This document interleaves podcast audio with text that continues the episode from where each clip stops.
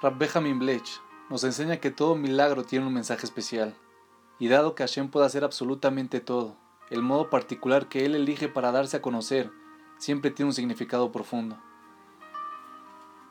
Aquí estaban los Yudim, que acababan de lograr una victoria militar increíble. Ellos vencieron a los griegos y retomaron el control sobre el templo sagrado. Ahora podían servir a Hashem como lo hacían antes. Estaban listos para encender la menorá, pero como todos sabemos, no tenían a mano suficiente aceite para que durara los ocho días necesarios, hasta que pudieran preparar más aceite. Encontraron un pequeño cántaro con aceite, sellado con el sello del Cohen Gadol, para atestiguar su pureza, pero solo alcanzaba para un día. Igualmente, encendieron la menorá con la esperanza de que al menos Hashem estuviera contento con el esfuerzo fueron recompensados con el milagro que le dio a la fiesta su sello característico. El pequeño cántaro, que de acuerdo a la ley natural solo ardería por un día, milagrosamente continuó dando luz durante ocho días. Hashem resolvió el problema. La ley de la naturaleza dio un paso al costado para darle lugar a la intervención divina. En esta ocasión, el aceite tomó propiedades físicas que las reglas científicas hubieran considerado imposibles. Pero ¿por qué Hashem no hizo las cosas más simples? Sin ningún esfuerzo, podría haber sacado de su bodega celestial un cántaro más grande con aceite para ocho días, evitando la violación de la ley de la naturaleza.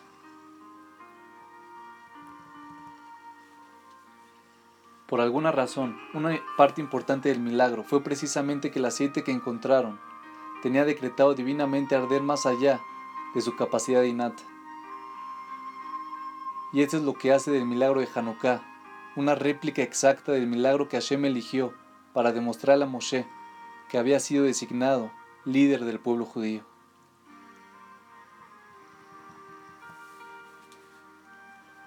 Conocemos muy bien la escena, Moshe estaba pastoreando sus ovejas en el desierto, cuando fue sorprendido por una visión que estaba claramente por encima de las leyes de la naturaleza. Había un arbusto ardiendo, y a pesar de eso, el arbusto no se consumía, y siguió ardiendo, solo porque Hashem le ordenó hacerlo.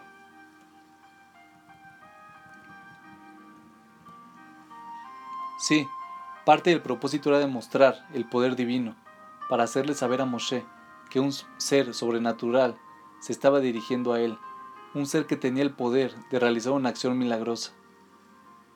Pero hay muchas otras maneras en las que Hashem podía haber probado su omnipotencia. De seguro, mantener la llama de un arbusto quemándose, más allá de su tiempo previsto, no es el acto mágico más grande que Hashem podría sacar de su repertorio infinito.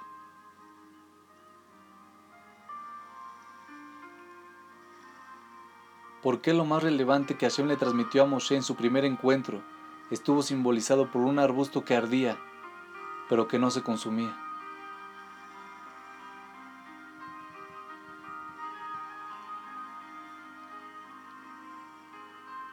Quizás podemos entenderlo mediante una conocida metáfora.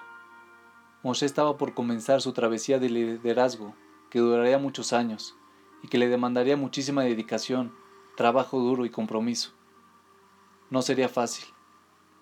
La mayor dificultad para una persona que tiene una tarea que con el tiempo puede transformarse en abrumadora es el desafío de la fatiga. Día tras día, año tras año, verse obligado a enfrentar las interminables pruebas de su rol como rabino, maestro y legislador del pueblo judío era un compromiso que superaba los límites de la imaginación. Parecía estar más allá de la resistencia humana Moshe pudo haber sido consumido por su misión.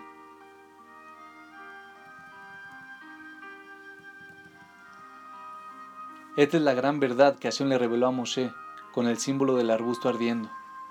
En el reino de lo espiritual, de lo santo, no hay fatiga. Cuando el arbusto cumple el deseo de Hashem, no es consumido. En el reino de lo divino, la ley de la naturaleza ya no aplica.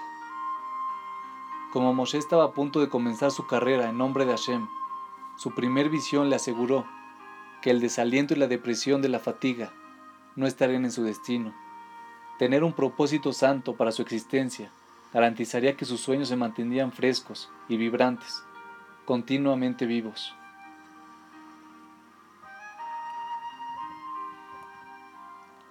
Quienes tienen carreras centradas en hacer más y más dinero, a menudo se cansan de la rutina y se deprimen por lo monótono que es el escenario de la vida diaria. Ellos pierden el foco y se hartan, se consumen y se marchitan. Pero aquellos que tienen un propósito y buscan la santidad, se fortalecen día tras día, trayendo luz a sus vidas y a las vidas de otros más allá de lo que podría ser considerado natural.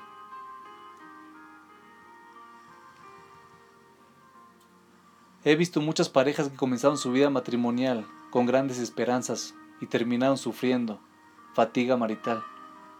Sus uniones comenzaron con gran fuego y pasión, pero si su amor carecía de la chispa de los valores compartidos y el compromiso con objetivos espirituales, la fatiga venía trágicamente después.